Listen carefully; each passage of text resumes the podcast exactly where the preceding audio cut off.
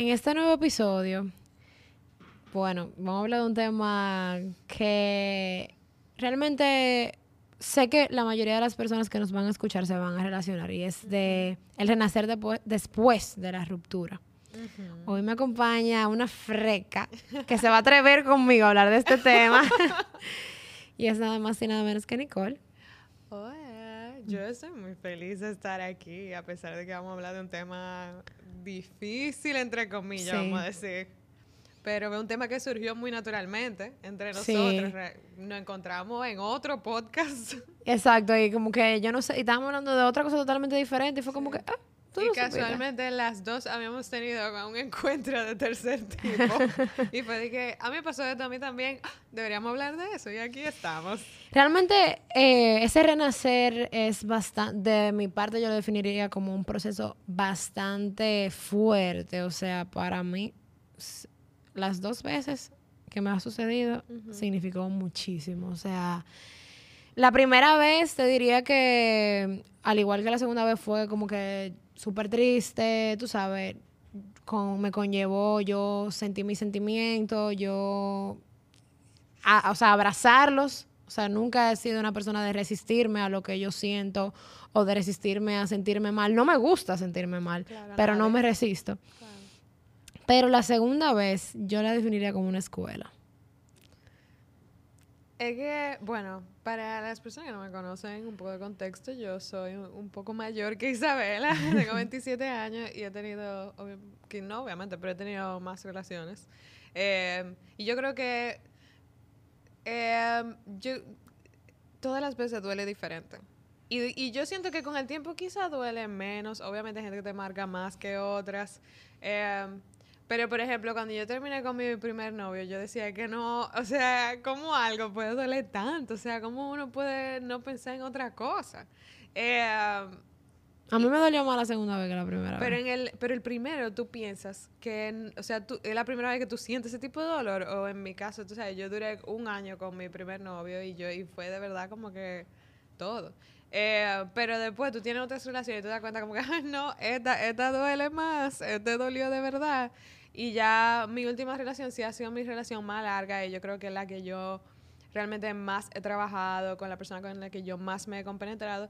Y me llevó, ese, esa ruptura me llevó a descubrir muchas cosas, entre varias, el hecho de que yo siento que uno mismo se rompe el corazón.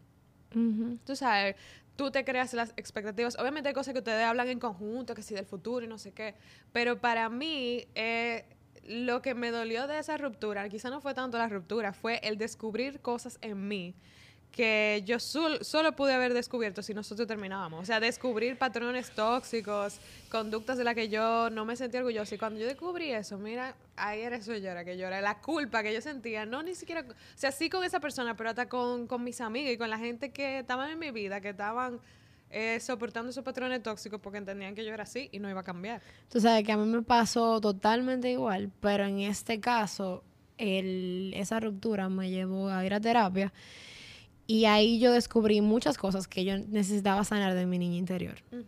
Como por ejemplo temas de autoestima, como que venían de, yo pequeña, temas incluso con, yo le tenía fobia a los perros y yo descubrí, o sea, conociéndome a mí misma, yo, de, yo con, o sea, me llevó a, me ayudó a aprender a pensar, me enseñó a pensar. Y luego un día, recientemente en un viaje, yo estaba, eh, me, y me iba a quedar en casa de una amiga donde había un perro. Y yo, pero acá, lo que yo estoy asustada es de que el perro me va a saltar arriba, no del perro en sí. Claro. Entonces yo descubrí de dónde salía, por ejemplo, mi miedo. Eh, me relaciono muchísimo, incluso como que, como que se me arrugó el corazón cuando tú estabas diciendo lo de como que, que eso te enseñó don, cosas que tú tenías que arreglar. Y te lo digo porque yo he tenido que hacer las paces con que yo tuve que, tenía que perder a esa persona para aprender todo eso. Claro. Y eso me duele, porque quizá yo hubiese querido aprender todo eso teniendo a esa persona en mi vida. Y es como que, ¿por qué así? Incluso yo le pregunto a Dios, como que, ¿por qué? Tú sabes, ¿por qué así? Como que porque y si yo hubiese tomado una decisión distinta, como que qué persona yo hubiese sido hoy. Pero eso era lo que estaba destinado a hacer. Ahí entran muchísimos más factores. Ya ahí entra, por ejemplo, la otra persona si va a como que después de un tiempo, o sea, si uno va a arreglar la cosa, si no la va a arreglar, es como, es incluso como quien dice hasta volverse a conocer, porque somos Claro. personas totalmente diferentes. Y tú sabes que muy rara vez, pero a veces se da la oportunidad de que se vuelven a conocer siendo diferentes y como quiera no son la persona el uno para el otro. Porque eso fue mi caso. O sea, yo soy súper determinada. Si yo digo que yo voy a lograr algo, yo lo voy a lograr. Y cuando yo dije yo voy a sanar y yo voy a cambiar por mí, o sea, yo, porque ya yo no pensaba que yo iba a volver a estar con esa persona. Pero yo decía, yo voy a sanar, yo voy a cambiar por mí y lo hice de verdad. Y cuando, o sea, me esforcé tanto que cuando yo, como quien dice, sané, ya yo ni me, o sea, ya yo ni me daba cuenta porque eh, se volvió ya una parte muy natural de mi vida, o sea, ya esta es la nueva persona que yo soy. Y me encontré con esa persona de nuevo. Y al final no éramos la persona, porque muchas veces tú cambias y quizá el otro no, o quizá los dos cambian pero no en la misma dirección. Entonces, ¿de que sirve para quitarse la duda? Claro que sirve. Y no me arrepiento de ningún momento compartido. Y se lo le voy a agradecer hasta el día que me muera. Y en la otra vida también, porque me ha enseñado muchísimas cosas. pero- Claro, no, eh, a mí yo creo que lo que más me dejó, para luego entrar como que, para que abarquemos un poquito el proceso en sí, Claro. eh, y por eso quizá es por lo único que yo no me arrepiento, es que me enseñó a ponerme a mí de primero. Sí, totalmente. Y obviamente fue después de tener tres, años yendo a terapia. Ah, O claro. sea, tú sabes, como Claro. que hoy en día yo puedo decir que lo que sea que yo haga, incluso volverte a dar entrada a mi vida, es teniéndome a mí de primero y teniendo muy en cuenta de que si en algún momento estar en contacto contigo me afecta, te voy a dejar ir. Sí, Y no, de- no es mala 100%. onda, es desde el amor propio, Claro. incluso desde el amor hacia la otra persona, porque yo no creo en eso que tú dejas de querer. O sea, yo en verdad a, la- a las personas con que me he relacionado le tengo, lo quiero muchísimo. O sea, como que siempre lo voy a tener en alta estima. Voy a seguir queriéndolo, ve ganar, como que I wanna see you win. O sea, I wanna see Claro, you win in life. Como que no claro. es mala onda. Incluso, a veces le digo a mis amigas, cualquier tipo de relación, incluso una relación de amistad, y lo, creo que lo he dicho aquí al aire también, como nos enseñó la psicóloga, cuando tú quieres algo, tú le, cuando tú quieres un jardín para cuidarlo, tú le pones una verja. Ese verja esa verja es un límite. claro. ¿Entiendes? Entonces ahora mismo, mi jardín yo lo voy a cuidar. Todo lo que me, como dice Sabrina, es mi paz, la que me costó. O sea, todo lo que me quite mi paz, lo voy a sacar de mi vida. Me voy a ir de los lugares donde yo no me sienta bien Claro. ponerme a mí de primero incluso significa ser quien yo soy, tener mi podcast, o sea, salir con la ropa que me dé mi gana, pintarme las uñas del color que me dé mi gana. Eso es ponerme de primero, porque al final del día ninguno de ustedes me pagan factura. Sí. Y al mismo tiempo, ponerse de primero incluye cosas muy dolorosas, porque a veces tú te vas a lugares donde tú no te quieres ir, o tomas decisiones que tú dices, mira, yo no quisiera tener que tomar esta decisión, pero no me veo siendo feliz o siendo respetada en este espacio. O sea, puede ser, una, puede ser un trabajo, como puede ser una persona, puede ser una gente en tu familia, puede ser una amiga, o sea, puede ser lo que sea. Y porque realmente, por ejemplo, una de las decisiones más difíciles que yo he tomado fue dejar un trabajo que a mí me encantaba porque yo sentía que en ese espacio yo no estaba siendo respetada. Totalmente. Y yo sentía que yo, de verdad, yo lo lloré como un luto. Porque yo decía, de verdad, yo estoy dejando este trabajo por esta situación. Sí, porque es que si yo me quedo, se va a repetir. Y me van a ir respetar una y otra vez. Y yo he- siempre he sido de las personas que yo aguanto hasta la última consecuencia. Yo Pero eso tuvo que cambiar. Yo soy obstinada. Yo y mi amiga Lía, que grabamos el episodio de Permitirnos Sentir, somos obstinadas de la vida. O sea, como que nosotras dos lo sentimos al 100, todo, a- o sea, al triple. Que me, o sea, y, y ella me dice algo y yo le digo, vieja, yo entiendo cómo tú te sientes. O sea, I feel your feelings. Es como que yo sé con la intensidad en la que tú me lo estás diciendo, yo sé lo mal que tú te sientes. O sea, lo fuerte que como una amiga que escribió una canción, tú tenerte que ir de un lugar donde tú te quieres quedar Sí. tú sabes, y simplemente porque no me hace bien. Para mí lo importante es tú comunicarlo, o sea, si yo me tengo que ir a algún momento de un trabajo donde yo le voy a decir, mira, en verdad a mí me encanta el trabajo, a mí me encanta estar contigo aquí, pero ahora mismo esto no me está funcionando porque me está quitando mi paz y mi paz es muchísimo más importante que, o yo me quiero más de lo que realmente yo te quiero a ti. O sea, y no en comparación, o sea, no es de que, yo mato menos, es simplemente lo que me hace bien. ¿Entiendes? Sí. Eh, es muy fuerte. Yo creo que el proceso para mí conllevó yo darme cuenta de que yo en ningún momento necesitaba ayuda. Tú sabes, yo decidí ir a comenzar ya terapia. Eh, yo, por ejemplo, ahí, ahí nació Chica de Playa. Nunca le había contado al aire, pero sí, como que la playa significó... Era un sitio donde yo iba, me sentaba, o sea, me despejaba la mente Y hay veces que yo en la, estaba dentro del agua y veía como la, o sea, literalmente estaba nadando como en contra de la corriente, literal, porque había un brisón. Y la, y la, y, y ahí mismo me llegaba a la cabeza como que decir como que, Mirkina, o sea, muchas veces tú estás nadando en contra de la corriente y tú simplemente tienes que ir con lo que la vida tiene para ti en este momento. O sea, como que deja de forzarla.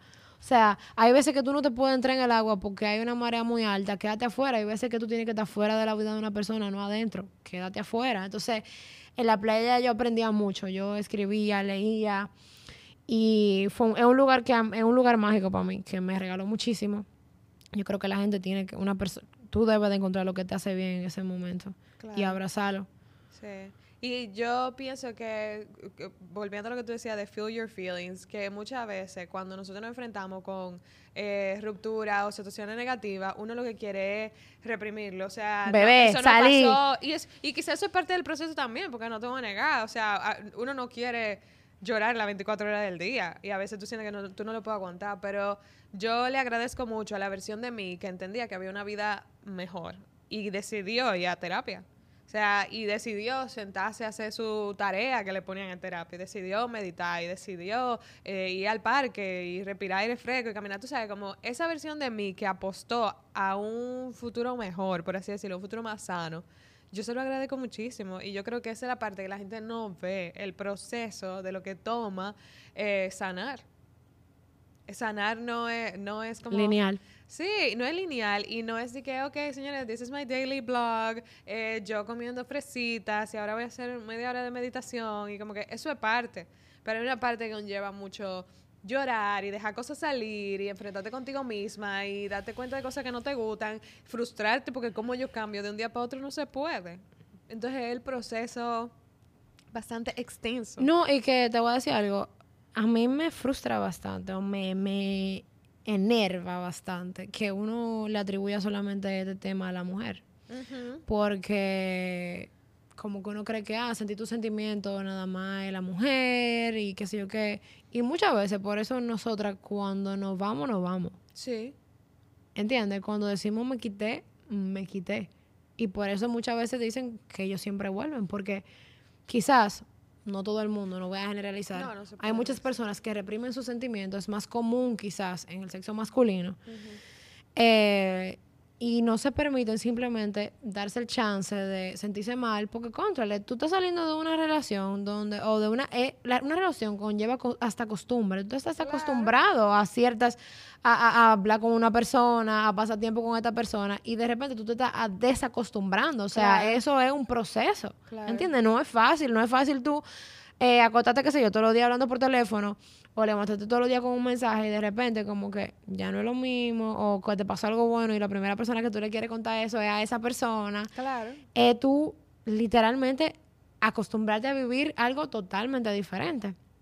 Entonces, te diría que a mí, me, o sea, como que me gustaría que en esta, en esta conversación, como que incluso las la, personas del otro sexo se sientan invitadas a, a que sentir tu sentimiento es algo totalmente normal. Sí.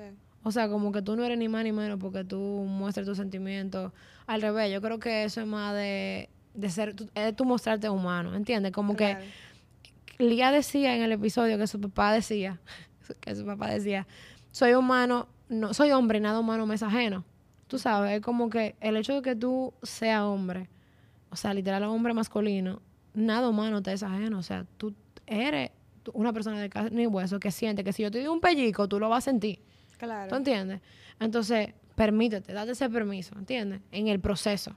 Y yo creo que como em, seres humanos tenemos que también aprender a ser más receptivos con la y, valorar la información que la gente nos da y la que uno quiere compartir en el sentido de que si, si por ejemplo tú estás saliendo con un tipo y el tipo te está siendo sincero o te está siendo vulnerable de situaciones, de parejas pasadas o lo que sea, la reacción también de mucha gente es decir como, lo que ese tipo se puso a hablarme de su ex, por ejemplo, de que loca, por lo menos te lo está compartiendo, o sea, te está dando la oportunidad, ¿tú entiendes? De conocerle.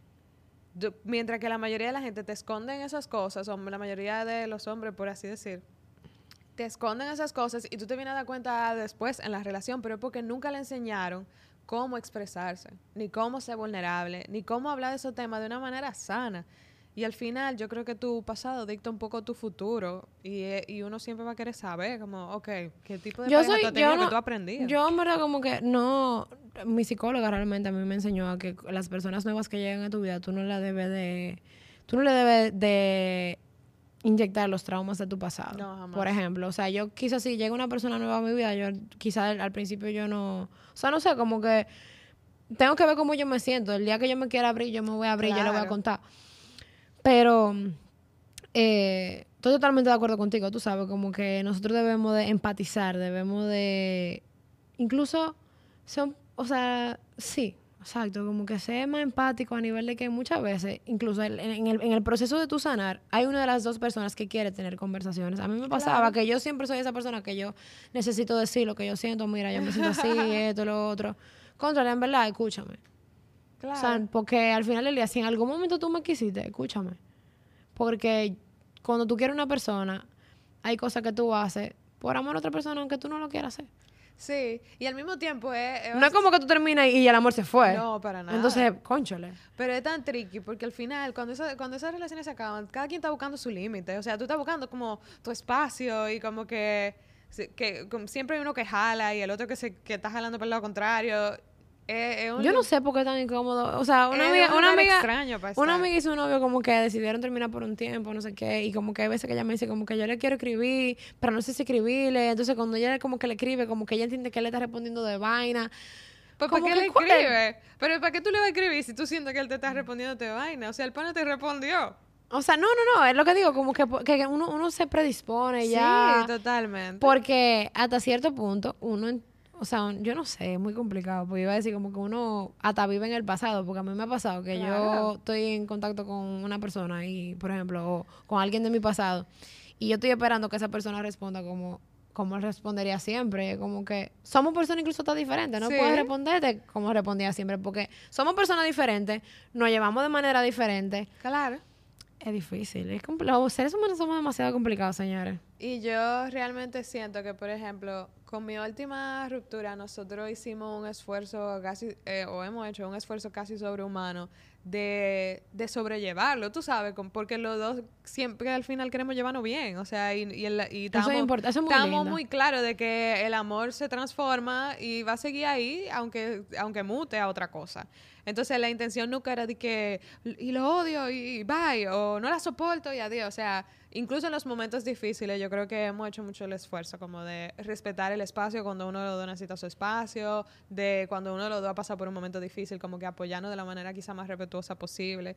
Y yo Eh, creo que es el escenario que todo el mundo quisiera llegar. Y eso es lo que te digo, Y que no conlleva es mi mucho. experiencia Por, ejem- pasada. por ejemplo, mira, mi primera experiencia sí, o sea, nosotros dos nos llevamos de una manera increíble. O sea, como que es verdad que fue un amor del colegio. Hay gente que dice, no, porque eso, como eso fue un amor de chamaquito, como que eso no cuenta. Sí cuenta, porque en ese momento que fue un amor de chamaquito, Era real. nosotros lo sentíamos como amor de, de gente grande. Claro. Tú sabes. Eh, quizá en esta segunda experiencia eh, fue como un poquito más traumático. Pero como que. Y uno siempre habla de. Uno tiene que hablar de uno. Sí. Eh, yo siempre, o sea, como que evidentemente siempre tuve a la disposición de, o sea, como que, como ya yo lo he tenido, en como lo tuve en otros momentos, como que me gustaría que sea igual, como que llevan igual, aunque las personas sean diferentes, aunque hayan límites diferentes que poner, como que yo estoy a la disposición. Ahora, quizá a ti que nos escuchas o que nos ves, no de, repe- de repente la otra persona, como que por ejemplo, tú, hay un escenario, ustedes los dos están en la misma página, de contra, tú sabes que nos vamos a llevar bien, no importa qué, y vamos a saber establecer límites y nos vamos a respetar, y vamos a respetar, qué sé yo, de repente las nuevas parejas que tengamos, Totalmente, sí. y si a esa otra pareja como que le, le incomoda que tenga, estemos en contacto, como que nosotros lo vamos a respetar. O sea, como que cada, tú sabes, tú, tú sabes, tú, cada quien tiene su librito. Pero si tú eres la otra persona que, si tú estás en, el- en este caso, quizás como el mío, yo no sé, porque como te digo, no desconozco incluso la, la, la posición en, lo que está- en la que está esta persona. tampoco voy a... Ay, O sea, tú sabes, como- claro, no, como que al final... llamada especial para este episodio. No, no, no, como que al final tú- yo tengo, yo no puedo asumir nada. No, claro. ¿Entiendes? Ni, ni quiero tampoco estar predispuesta a nada. Pero si de repente el caso tuyo que nos ves no es el mismo, como que es respetar, o sea, el amor debe de llegar hasta ahí, hasta tú respetar que la otra persona ahora mismo no quiere. Sí. ¿Entiendes? Y eso, ahí yo leí un libro una vez que dice que los, la- los hombres son de Marte y las mujeres son de Venus, que son, pa- son planetas totalmente diferentes. El hombre es más de solución, nosotros somos más emocionales. Y Venus siempre va a buscar a Marte. Marte siempre está en su cueva. Y mientras tú más lo buscas, más le se entra en su cueva. Entonces hay veces que hay que darle un espacio. Y hay mujeres que son así también, que hay que darle ese espacio. Sí, que mientras tú más la buscas, tú más la jogas, ellas más te afuerean, ¿entiendes? Sí. Entonces, ¿qué te digo? Creo que nada, o sea, como que el proceso en verdad no es fácil. Volviendo al tema, no es No. fácil. A mí me tomó en ambas ocasiones dos años y pico. Uf. Dos años y pico donde yo me di mi luto. O sea, si, si, quer- si quería salir a bailar, salía a bailar. Claro. Si quería conocer a otra gente, conocí a otra gente, pero lo sufrí. Eh, me enseñó, me regaló esta plataforma. Realmente, me- porque eso me llevó a ir a terapia y la terapia me hizo cuestionarme todo, querer tener buenas conversaciones con las personas. Y hoy estamos aquí, hoy tú me estás escuchando, hoy tú estás aquí. Tú sabes, como que después de la ruptura sí uno puede renacer y salen cosas bonitas. ¿Entiendes? De toda esa grieta y salen de repente flores y... Yo te iba a decir que de- después de la ruptura uno florece, florece. bonito. uno, tú sabes, como que como no rain, no flowers. Totalmente. Eh, es muy fuerte, en verdad. Y creo que hay que mantenerse aún, porque yo sé que uno termina y uno tiene su rencor y su ira y su qué sé yo, pero hay que mantenerse yo creo que muy agradecido. De, de mi, mi psicóloga dice que la pareja es el gran maestra de la vida. O sea, las parejas me que... una escuela. Sí, los, las parejas que tú tienes son los grandes espejos y los grandes maestros. Al final, Los grandes espejos. si, al final, si tú no estuvieras vibrando en similar a ellos, o tú nunca te hubiese metido en esa relación, ¿tú entiendes? O sea, hay cosas que comparten, que los hicieron estar ahí, y hay cosas que se enseñaron mientras estuvieron ahí, que te van a servir para toda la vida, y por eso uno debería estar agradecido siempre, aún en el rencor y aún en la ira, y aún que tú digas, no le quiero hablar más nunca, eso es una cosa no tiene que ver con la otra. O sea, sí, yo creo que son un sentimiento encontrado, porque tú estás Claro. agradecido con algo que no fue tan bueno, porque al final sí te dejó algo bueno, pero te dejó una pérdida, pero es como, mi cabeza me hace mucho ruido, pero wow, voy a hacer las paces con eso. De verdad, yo a Claro. veces le digo al Señor, yo le digo, de verdad, Señor, yo no sé por qué tú lo permitiste así. De verdad, tú lo sabes, porque sabes cómo yo me siento. Pero wow, qué fuerte.